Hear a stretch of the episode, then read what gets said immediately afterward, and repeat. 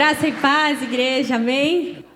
Que alegria poder estar aqui, né, nessa igreja missionária, igreja que mora no meu coração. Pastor Jacó é meu paizão espiritual. Realmente acompanhou diversas fases da minha vida, pastoreando sempre o meu coração dando conselhos sábios que fizeram toda a diferença para a minha jornada. Venho com meu esposo, com a minha filhinha, e é uma alegria poder estar aqui servindo neste final de semana nessa igreja. Trago o abraço dos meus pais, dos pastores Marcos e Cláudia Andrade, que têm tanto carinho por vocês, e oramos por esta igreja. E a palavra que Deus colocou no meu coração para este domingo precioso é um lembrete para sua mente e para o seu coração de que você é amado por Deus. Você é amado pelo Pai. E o tema base da ministração de hoje está lá no Evangelho de João 11, que eu quero convidar você a abrir a sua Bíblia, ou, se possível, acompanhar através do telão. João 11, no verso 1, a palavra de Deus inicia assim: Havia um homem chamado Lázaro. Ele estava doente, era de Betânia, cidade de Maria e de sua irmã Marta. Essa era a mesma Maria que ungiu os pés do Senhor com óleos aromáticos e depois os enxugou com seus cabelos. Lázaro, que estava doente, era irmão dela.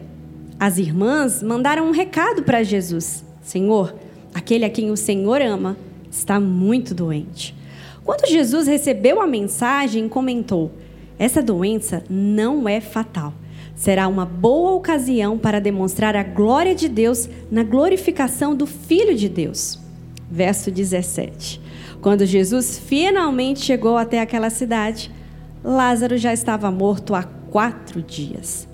Marta, sabendo que Jesus estava chegando, saiu ao encontro dele e então lhe disse: Se o Senhor estivesse aqui, o meu irmão não teria morrido. Feche seus olhos, por favor. Vamos orar, falar com o nosso Deus. Pai. Muito obrigada, Pai, pela tua palavra. Muito obrigada por este dia, um dia preparado pelo Senhor. Uma manhã que está marcada já na nossa história, preparada por ti. Que o teu Espírito Santo, Pai, tenha total liberdade para agir, para falar nesta manhã. Nós repreendemos todo espírito de medo, de intimidação, que possa querer impedir o teu agir. Que o Senhor possa acessar as áreas em camadas mais profundas de cada mente e de cada coração nesta manhã. Que o nosso pensamento esteja cativo em Ti e nos Teus planos e sonhos sobre as nossas vidas. Em nome de Jesus, amém. Queridos, todos passamos por lutas, problemas, dificuldades, adversidades. Embora nós sejamos amados por Deus. O texto faz muita, né, menção e clareza de que Marta, Maria e Lázaro eram amados por Jesus, assim como eu e você somos amados por Deus. Mas mesmo na, que, na casa daqueles que são amados por Deus, a dificuldade, a enfermidade bate a nossa porta. E é bem verdade que nos pega num momento inesperado, numa surpresa quando a gente jamais imaginava que algo aconteceria. A palavra de Deus diz que o sol nasce para os bons e para os maus. A chuva cai na vida dos justos e dos injustos. A grande diferença das nossas vidas é a maneira como eu e você estamos interpretando as situações, as circunstâncias que estão acontecendo ao nosso redor. Marta e Maria reagiram da melhor forma possível, indo atrás daquele que poderia resolver a situação, indo atrás daquele que tinha cura, poder, autoridade para operar na vida do seu irmão. Elas enviam um mensageiro para comunicar a Jesus: Jesus, aquele a quem o Senhor ama, está doente. Vamos decodificar essa mensagem? Senhor, Lázaro, seu amado, aquele que você tem tanto apreço, Senhor, cura tantos desconhecidos que passam assim por ti, aqueles apenas que te tocam e virtude já sai de ti, que dirá Lázaro? Senhor, nós estamos esperando por ti. Hoje, não por uma refeição, como o Senhor está acostumado a passar e ficar aqui na nossa casa. Nós estamos precisando de ti, Senhor. Essa foi a mensagem que Marta e Maria enviaram. Mas agora eu pergunto a você: a resposta de Jesus no verso 4 da NVT, eu trouxe agora uma outra versão simples, diz assim: a doença de Lázaro não acabará em morte. Esta foi a resposta de Jesus através daquele mensageiro. Mas me permitam imaginar como o mensageiro levou a resposta e mais como Marta e Maria interpretaram aquela resposta de Jesus. Eu imagino que elas se aquietaram, descansaram e pensaram: Lázaro não vai morrer. O nosso mestre vai cuidar de todos os detalhes. Ele vai estar aqui na hora certa, ele vai intervir. Quem já passou por uma experiência como essa, de você falar algo e a pessoa entender completamente diferente? Quantos já passaram por essa experiência? Talvez marido e mulher, né? Você liga para o marido e fala: olha, traz isso, isso, aquilo. E no fim das contas não traz exatamente o que você pediu. Você fala: não era isso, mas era aquilo. E meu pai sempre brinca comigo e ele fala: ó, a verdade é que a gente sabe o que falou. Agora, o que a outra pessoa entendeu já é outra coisa completamente diferente.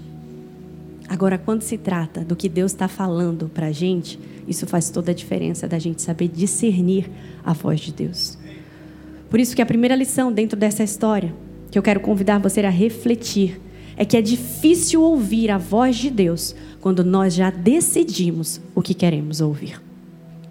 É quando nós fazemos planos. É quando nós fazemos orações de entrega, mas na verdade não entrega a gente faz aquela oração, talvez você, moço, moça, que está querendo iniciar um relacionamento, esperando no Senhor. E você, antes de começar o relacionamento, faz aquela oração e diz: Ah, Senhor, não deixa eu errar. Né? Senhor, me mostra, dá os passos para que eu possa tomar, né, me dá a direção para que eu possa tomar a decisão correta nesse relacionamento, se eu devo iniciar ou não. Acabou a oração, você já está tomando um sorvete com a pessoa, você já está estreitando laços, você já está envolvido e já iniciou o relacionamento entendendo que a resposta do Senhor era favorável para aquele relacionamento.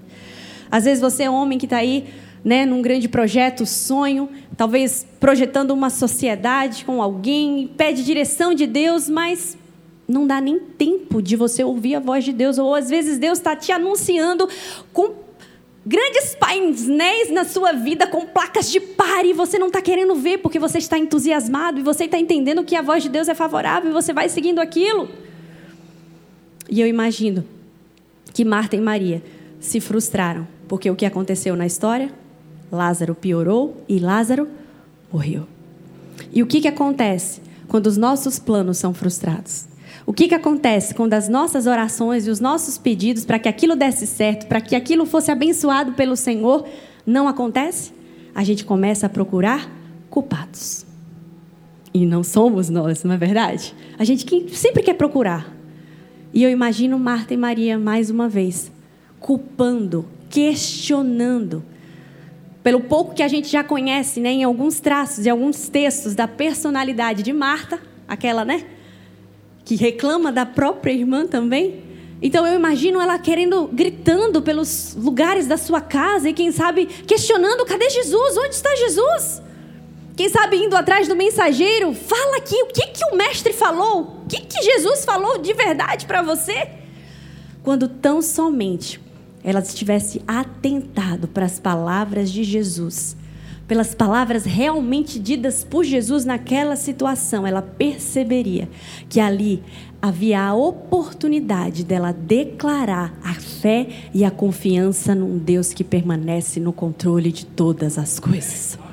Sabe por quê? Porque quando Jesus disse: Esta doença não terminará em morte, se Lázaro estava morto, significava que aquele não era o final da história. Significava que aquela doença não era o final da história na vida de Lázaro, era apenas um capítulo daquilo que Deus estava escrevendo, primeiro na vida de Lázaro, mas também na história de vida de Marta, de Maria e através da vida delas o que ele iria fazer. Por isso, não coloque um ponto final na história que Deus ainda não terminou. Eu não sei o que você está vivendo. Eu não sei, talvez, qual não de Deus você recebeu. Qual ausência, talvez, que você não enxerga a presença de Deus nessa situação que você está vivendo. Sabe por que você não enxerga? A segunda lição dessa história é porque não tem como eu e você enxergarmos o trabalhar de Deus quando nós já vimos aquela situação como encerrada. Um detalhe muito interessante desse texto que está narrado, né, em João 11, no verso 2, diz, faz questão de dizer, né, identificando quem que é essa Maria, porque são tantas Marias na Bíblia, então o texto faz questão de, de identificar o autor. Olha, esta Maria é a mesma Maria que ungiu os pés do Senhor com óleos aromáticos, ou seja, ele sabe o final da história. A gente precisa ser lembrado que tem mais um capítulo dessa história.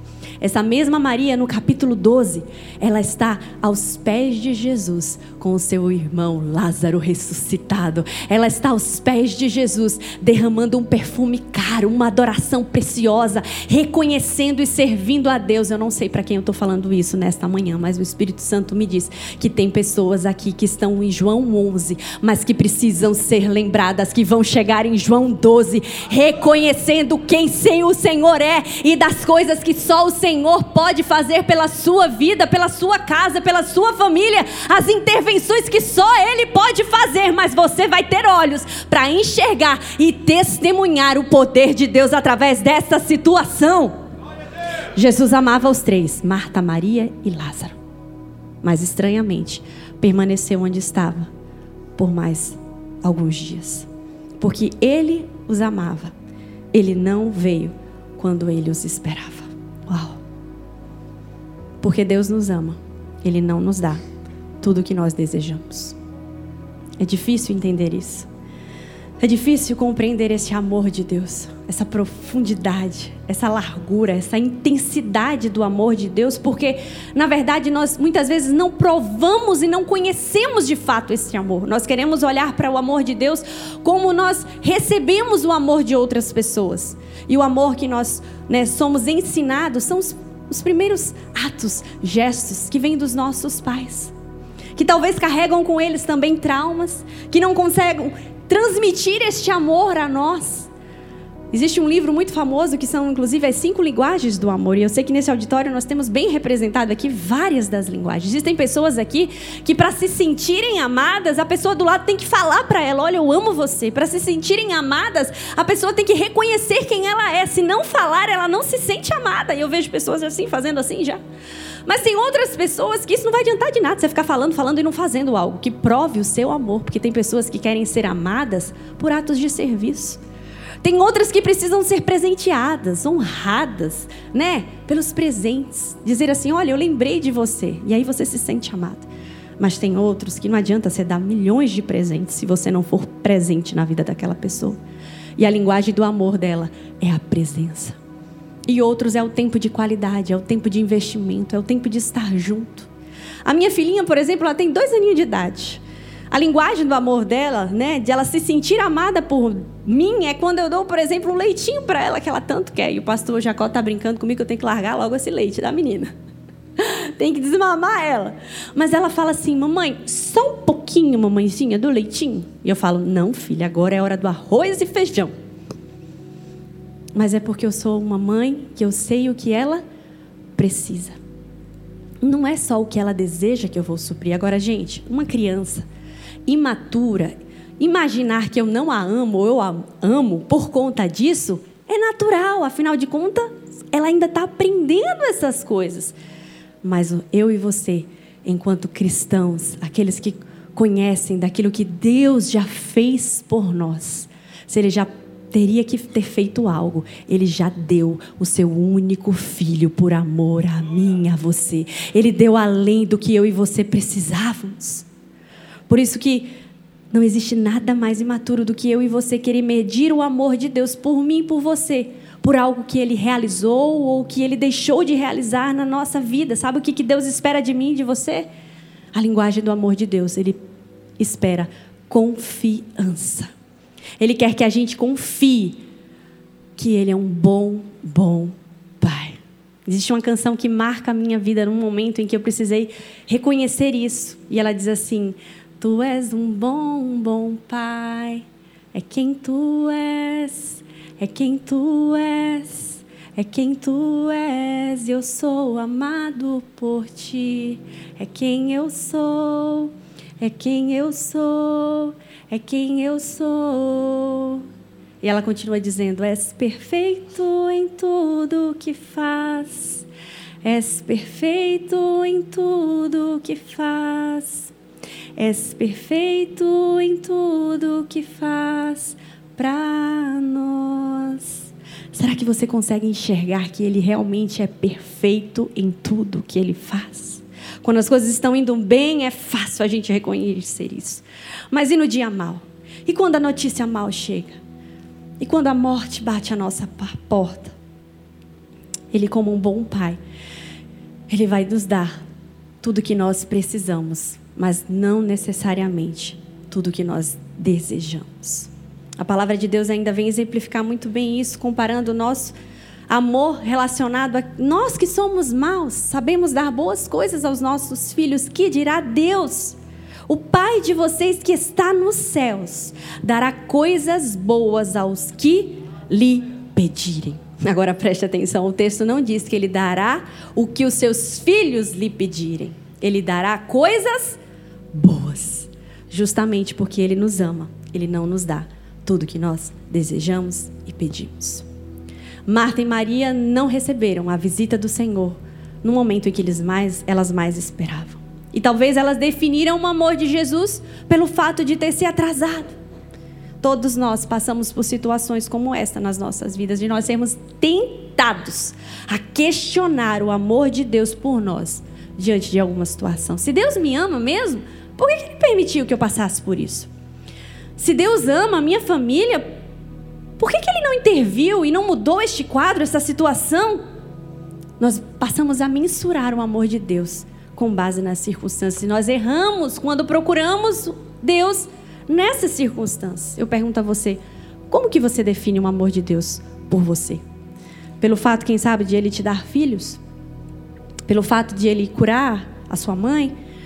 Pelo fato de Ele salvar o seu esposo? Pelo fato de Ele te dar este emprego? Ele te dar um casamento?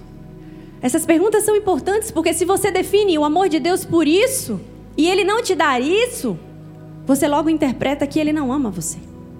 E eu quero te dizer que Ele pode te dar tudo isso. Na verdade, Ele pode te dar infinitamente mais do que tudo aquilo que pedimos, pensamos e imaginamos. Mas o amor dele é mais complexo do que este amor humano que eu e você tentamos medir. Porque os seus pensamentos não são os nossos pensamentos. Os seus caminhos não são os nossos caminhos. Eles são mais altos. Eles são mais altos do que os nossos. No encontro de Marta primeiro com Jesus. Se Marta antes recebia Jesus na sua casa, né, esperando quem sabe com uma refeição, agora não. Agora ela não quer nem receber Jesus na porta da casa dela. Ela vai correndo onde Jesus está, ainda na porta da cidade. E ela chega até ele, colocando para fora toda a sua decepção, toda a sua frustração, dizendo: se o Senhor estivesse aqui, Lázaro não teria morrido. Isso demonstra ou não a sua frustração, a sua decepção? Ela está lidando com uma expectativa frustrada, com uma expectativa não atendida. Mas ela faz o que é mais puro e correto. Ela corre até Jesus. Ela reconhece quem Jesus é, ela chama ele de Senhor. Ela continua dizendo quem é o Senhor. O Senhor continua sendo Deus. É Senhor, mas eu preciso dizer que quando eu mais esperava pelo Senhor, o Senhor não estava aqui. Por isso, homem e mulher, não importa o que você esteja vivendo, mas jamais deixe de colocar para fora os seus sentimentos, as suas emoções diante de Deus, porque Ele melhor do que ninguém é aquele que pode cuidar, tratar do seu coração dessas feridas. Mesmo que as coisas não aconteçam como você gostaria, não deixe de que isso afete o seu relacionamento, as suas conversas com Deus. Quando coisas não saem como você imagina, o que, que você faz? Você deixa de falar com Deus? Você deixa de ler a Bíblia? Quem sabe você deixa de vir à igreja? Não faz isso não.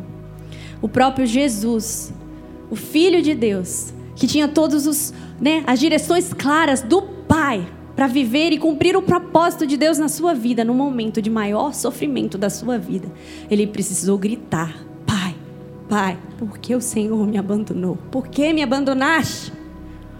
Eu já ministrei uma palavra e é certo que nós não devemos perguntar o porquê para Deus e sim o para quê, mas são justamente quando nós perguntamos o porquê que nós entendemos o para quê. O mover de Deus, os propósitos de Deus nessas situações. Então, como Marta, coloque diante de Deus, coloque para fora o que está te ferindo, o que está te machucando, o que, que você esperava de Deus, não cobrando, mas no sentido de reconhecer que você está sofrendo, que você está machucada. No fundo, Marta queria dizer isso. Senhor, eu sei que o Senhor tudo podia fazer, eu já vi o Senhor curar tantos. Por que, que o Senhor não curou o meu irmão? Mas o mais lindo de ver é que Marta cai em si novamente. E ela diz: Agora eu sei que tudo que o Senhor pedir a Deus será concedido. É como se ela conhecesse de ouvir falar. Embora ela caminhasse com Jesus, já conhecesse a Jesus, mas não tinha intimidade o suficiente de de fato conhecer do trabalhar de Deus. Porque é quando Jesus fala, ah, você não imagina o que eu posso fazer através dessa situação. Quando Jesus a consola, Jesus diz: O seu irmão vai ressuscitar. E ela diz: Eu sei que vai na ressurreição do fim dos tempos. Teoria. E Jesus, em outras palavras, estava consolando e dizendo: Você não sabe o que eu posso fazer a partir deste sofrimento, a partir desta dor, a partir desta situação que você está dizendo. Jesus estava querendo gritar para o mundo inteiro, dizendo: Eu sou a ressurreição e a vida. Marta, não é o que eu faço, mas quem eu sou. Não é o que eu fiz, o que eu deixei de fazer, o que eu deveria ter feito, mas é o que eu estou fazendo por detrás de todas as coisas. A palavra de Deus em Romanos diz assim: Sabemos, pois, que Deus age Será que você sabe que ele age mesmo? Ele age em todas as coisas para o bem daqueles que amam a Deus. As coisas que vemos, as coisas que não vemos, as coisas que entendemos e as coisas que não compreendemos. Ele continua sendo Deus e eu continuo sendo amada por Ele. Jesus estava querendo dizer: Marta, eu não cheguei atrasado, não. Você achava que eu não estava aqui, mas em todo o tempo os meus propósitos estavam. Porque mesmo na aparente ausência, homem e mulher, Deus está. Mesmo quando você não vê, Ele está. Mesmo quando você não ouve, mesmo no silêncio, Ele está falando. Ele está trabalhando, Ele está ministrando. Nessa história, Jesus permite que Lázaro morra, porque havia um propósito. Não somente de se revelar a Marta e Maria. Não somente de agir profundamente na vida de Lázaro com uma experiência de não somente de cura, mas de ressurreição, de morte para a vida, mas também sobre todos aqueles que estavam afetados, estavam se relacionando e enxergando tudo que Deus estava fazendo através de Jesus. Não foi por esquecimento. Aliás, para os judeus, existia, né, quando a gente vai estudar sobre isso, eles acreditam que quando uma pessoa morre, até dois, três dias ela pode voltar a viver, simplesmente por si, não por qualquer intervenção sobrenatural. Então havia um propósito maior em Jesus esperar por mais dois dias. Era como se Jesus estivesse dizendo: Lázaro, você vai ser o meu testemunho vivo de quando as pessoas imaginarem e as pessoas presumirem que as circunstâncias chegaram ao fim. Eu continuo sendo Deus e intervindo nessa situação e podendo mudar aquilo que nós nem imaginamos. Jesus estava querendo dizer: Eu não sou apenas aquele que cura. Eu não sou apenas aquele galardoador daqueles que o buscam. Eu não sou apenas o provedor. Eu sou de fato a ressurreição e a vida. E ele fala de coisas que eu e você já experimentamos hoje na nova nascimento com Deus. Porque ele diz no verso 26: Quem crê em mim, ainda que morto, viverá. Qualquer um que vive crendo em mim não irá morrer em definitivo. E ele pergunta: Você acredita nisso, Marta? E eu pergunto a você: Você, quem sabe, perdeu alguém? Perdeu. E não tem mais como voltar a viver. Você realmente acredita que este não foi o final da história, daquilo que você ainda viverá em Deus, na morada celestial, na confiança e na certeza de que o um novo amanhã há preparado por Deus? Marta respondeu: Sim, sempre acreditei que o Senhor é o Messias, filho de Deus. Ela ainda não imaginava o que iria viver. Ela corre para casa para contar para Maria. Maria volta apressadamente também ao encontro de Jesus. E Maria tem uma reação diferente no sentido de prostrar-se aos pés de Jesus, de chorar, de se derramar, mas o questionamento da sua alma era o mesmo. Se o Senhor estivesse aqui, o meu irmão não teria morrido? Por que o Senhor não esteve aqui? Por que o Senhor nos deixou quando nós mais precisávamos? E talvez a resposta de Jesus agora para Maria seja a mesma resposta e convite que Jesus está te fazendo nesta manhã. Ele pergunta: onde o puseram? Me levem até este local. E Jesus está te convidando a voltar para este lugar em que você, quem sabe, sepultou algo.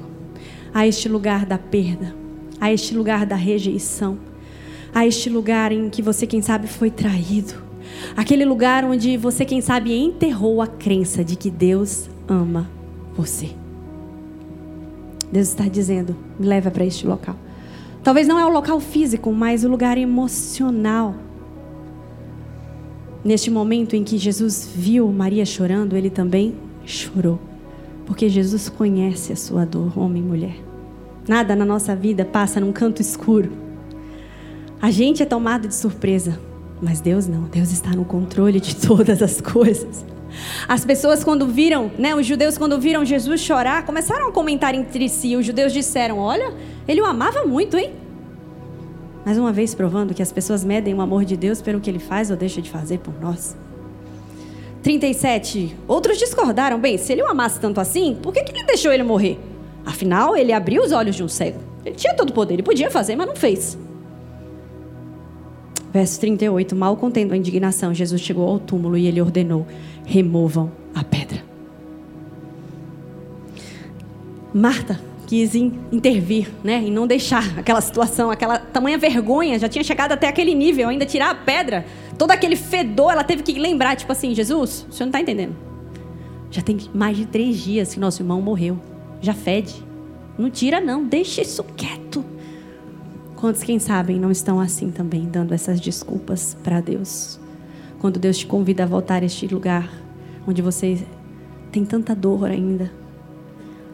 E você está com o coração fechado, trancado, está dizendo assim: Senhor, aqui não. Aqui não mexe, não, Pai. Aqui eu já fechei. E não quero mais saber dessa situação. Não quero mais saber o porquê. Deixa ali de onde está.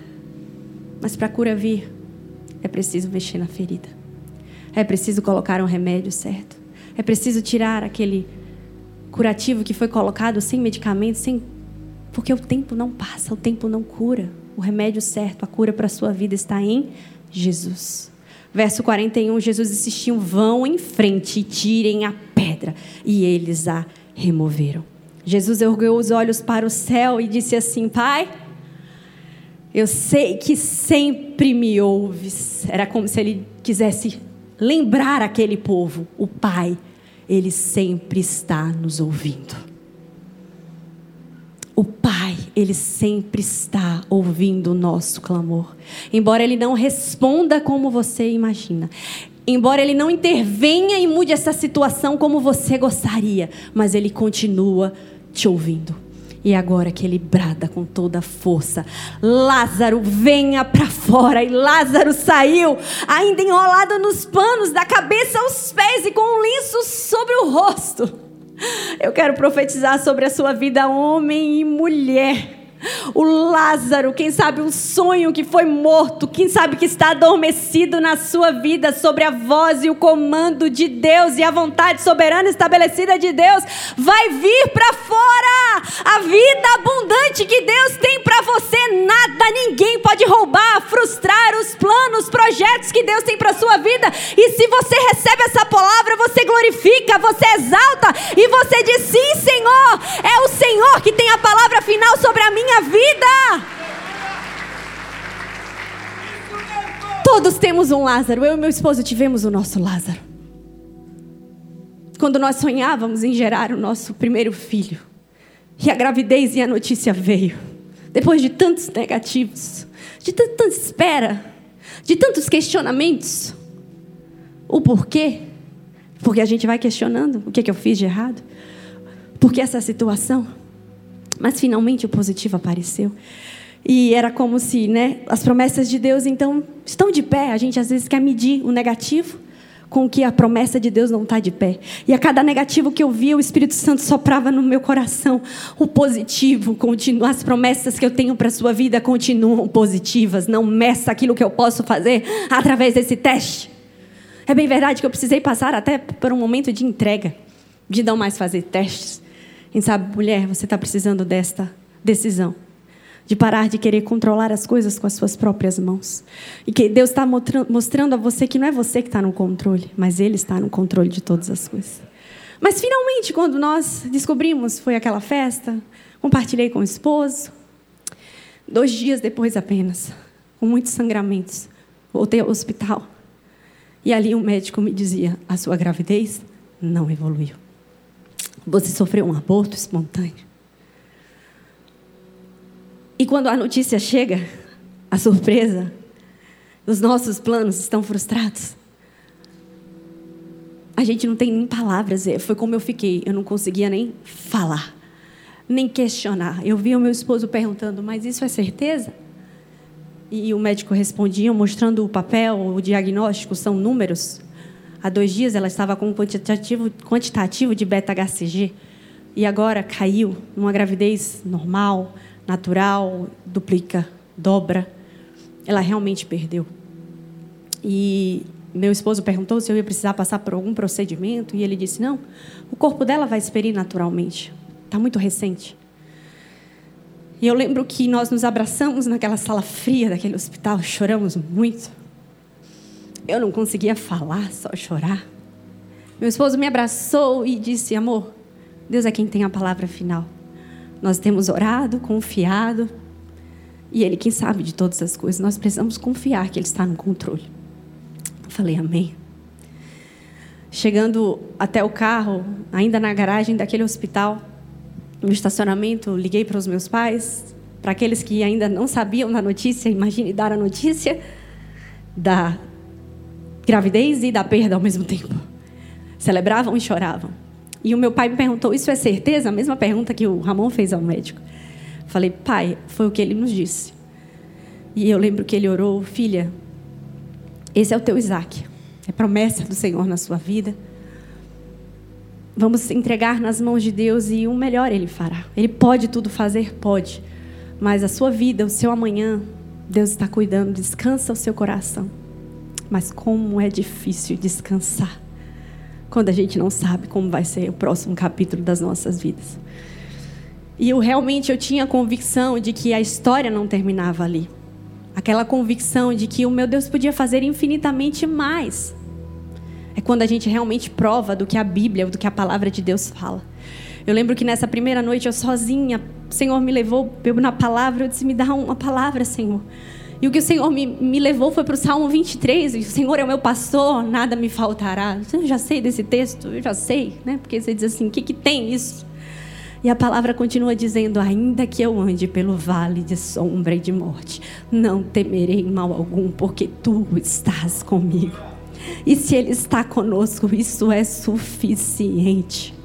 Ele só queria me lembrar da promessa: eu estou contigo. Você precisa passar pelo que for. Embora eu continuasse sangrando e as palavras do médico me falassem, ela está expelindo, ela vai expelir naturalmente. Era como se a morte batesse todos os dias da minha vida, naqueles dias que se seguiram. Era como se eu visse a morte de um sonho, a morte de um projeto, de um plano. E eu lembro que eu escrevi, essa semana fomos surpreendidas com a mais linda notícia que poderíamos receber. Sim, já não mais seríamos apenas dois, apenas eu e o Ramon. Alguns dias depois, porém, fomos surpreendidos novamente, mas agora com a mais difícil e triste notícia que poderíamos imaginar. Difícil de acreditar? Sim, muito difícil. Mas não de aceitar quando sabemos que Deus é quem dá o dom da vida e é Ele quem conhece todos os nossos dias.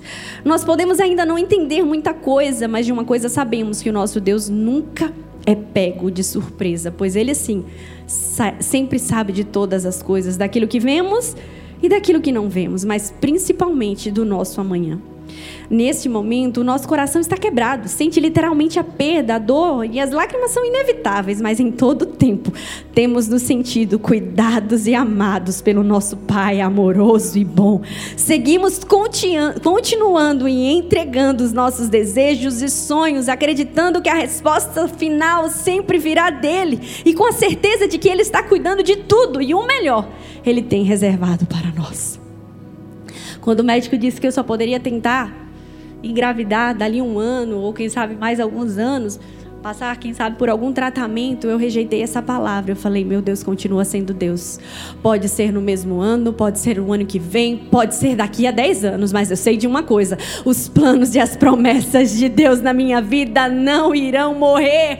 Mal sabia eu, queridos, que depois de 15 dias eu estaria novamente numa sala médica e a médica estaria fazendo um exame e gritando para os quatro cantos daquela sala e aumentando o volume, dizendo: Você não perdeu o seu bebê o coração da sua filha está batendo com toda a força. Aconteceu um milagre. E para a glória de Deus, das coisas que só Deus pode fazer, porque milagre a gente não vive para explicar, a gente vive só para contar e dizer dos feitos que o Senhor faz.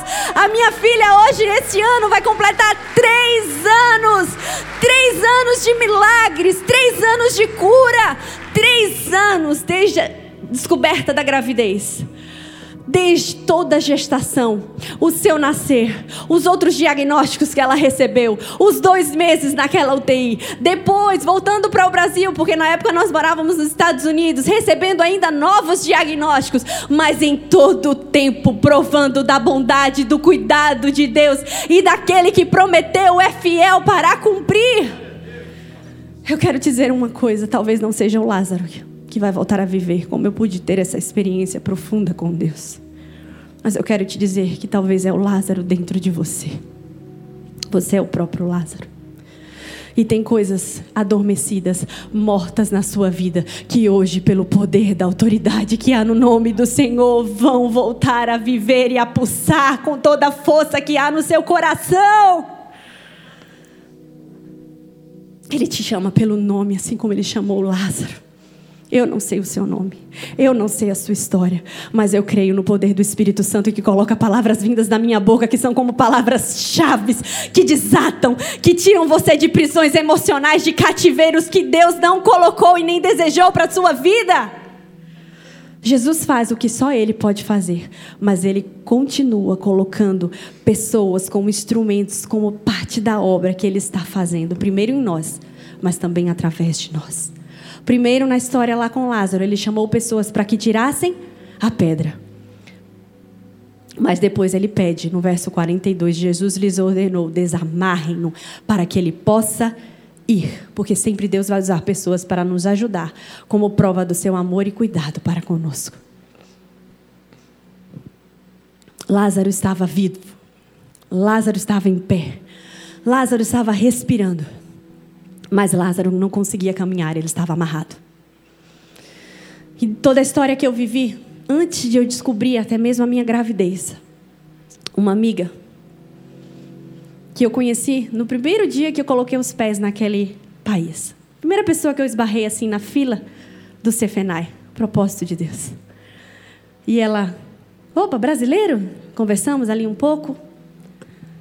Essa mesma amiga um dia manda uma mensagem para mim, fala que precisa falar comigo e vai até a minha casa. E falou, amiga, eu estava orando por mim, mas Deus tocou no meu coração para que eu orasse por você e orasse com você. Eu já estava desejosa de ter filhos. Não compartilhávamos com muitas pessoas, só com as mais próximas e mais íntimas. E ela chega até a minha casa, diz que vai orar por mim e diz: Eu ainda preciso colocar a mão sobre o seu ventre. Eu posso? Eu falei: Pode. E quando ela fez aquela oração, antes mesmo de descobrir a gravidez, ela profetizava vida, vida sobre o meu ventre. De todas as palavras que ela falava, eu só me recordei. Eu profetizo vida, vida e vida sobre este ventre. E quando terminou a oração, ela fez: Amiga, o que o Espírito Santo está mandando eu te dizer é que ele já te deu o que você tanto sonha. Nunca duvide, nunca questione. Ele está preparando todas as coisas. E mais uma coisa, eu não quero te assustar, ela disse. Eu quero te dizer que grandes profetas do Senhor muitas vezes são gerados em meio a dificuldades. Aí você pergunta: você viveu tudo e o que, que você pensou? Na hora você não pensa em nada, porque você só pensa na situação que você está vivendo. Depois você faz uma pequena lembrança, mas diz: é a vontade de Deus, a dificuldade que eu estou vivendo é esta. Inclusive, quando eu recebi a notícia da perda, uma amiga do Brasil estava na minha casa e olhou para mim como se estivesse rejeitando aquela notícia que eu estava dando. Eu olhei para ela e falei: Amiga, você viveu isso com Deus. Eu não sei o que eu vou viver com Deus. Eu sei de uma coisa: o que Deus tem para mim vai acontecer. Mas se eu tiver que passar, e estou tendo que passar por essa perda, eu vou passar e eu vou vencer. Era a única certeza que eu tinha. O meu Deus ia fazer infinitamente mais. E realmente mais do que eu podia imaginar. Mas olha que interessante: o que eu não sabia é que aquela amiga já tinha passado por alguns abortos, inclusive naquela semana ela estava passando por isso. Estava orando por ela. E Deus a incomodou para ir na minha casa, orar por mim e me preparar para algo que eu nem sabia que eu viveria. Hoje, para a glória de Deus, ela já tem dois filhos, dois lindos testemunhos para a glória de Deus, porque no momento da sua maior dor, ela deixou-se ser curada por Deus e ser instrumento de Deus de cura de, na vida de outras pessoas, na minha vida em especial. E eu quero te dizer, homem e mulher, que a igreja, este lugar, é o lugar de você ser amado e curado. É o lugar onde Deus vai te conectar com pessoas certas. As conexões que vão te levar ao destino que Deus tem para sua vida. Agora certifique-se de você estar realmente com as pessoas certas, sabe? Não é a pessoa que vai estar do seu lado querendo saber da sua história e dizendo assim, nossa, te ajudando a, a, te, a te desamarrar, né? E dizendo, nossa, mas que história fedida, hein? Meu Deus, como que você conseguiu viver tudo isso? Olha só, tendo pena, sabe? Comiseração. Certifique-se de estar cercado das pessoas que vão dizer bem assim: não importa quanto tempo eu tenha que te desenfaixar, quanto tempo eu tenha que te desamarrar, mas eu não desisto da sua vida, eu não desisto dos propósitos, dos projetos que Deus tem para você, eu não desisto, eu não me satisfaço olhando para você, apenas vivendo, apenas respirando, apenas produzindo, apenas sobrevivendo. Eu não desisto enquanto ver você fluindo nos propósitos e nos chamados chamado que Deus tem para a sua vida, liberando cura e restauração para a sua vida. É aqui neste lugar onde você pode ser curado, ajudado, mas também sendo instrumento de cura e de ajuda para outras pessoas. Por favor, não esqueça, você é amado pelo Pai. Você é amada, mulher, pelo Pai. E talvez você tenha definido o amor de Deus por você por algo que ele fez ou que não fez. Deus tem seus planos, Deus tem seus propósitos.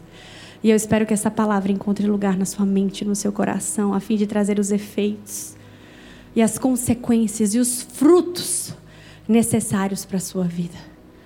Talvez você tenha caminhado preso. Você não tenha conseguido fluir dentro do propósito de Deus. Você não tem conseguido desfrutar da boa, perfeita e agradável vontade da sua vida. E você precisa olhar para o seu passado e, através de pessoas que vão te ajudar a dar novos significados, ressignificar dores do seu passado. Padrões de pensamentos negativos precisam ser quebrados. E você precisa voltar a viver no fluir do Espírito Santo. Lembrando que Deus não tem compromisso com os seus planos, com seus formatos, mas ele vela pela sua palavra e ele cumpre aquilo que ele prometeu, estabeleceu e planejou para a sua vida. Quantos recebem esta palavra? Porque sou eu que conheço os planos que eu tenho para você, diz o Senhor. Planos de fazê-lo prosperar e não de lhe causar dano algum. Planos de dar a vocês esperança e um futuro certo. Quero convidar você a se colocar de pé. Quem sabe fechar os teus olhos, imaginar um amanhã que você não conhece. Mas eu quero te lembrar que Deus está neste futuro, Deus está no seu amanhã. Ele está cuidando de tudo.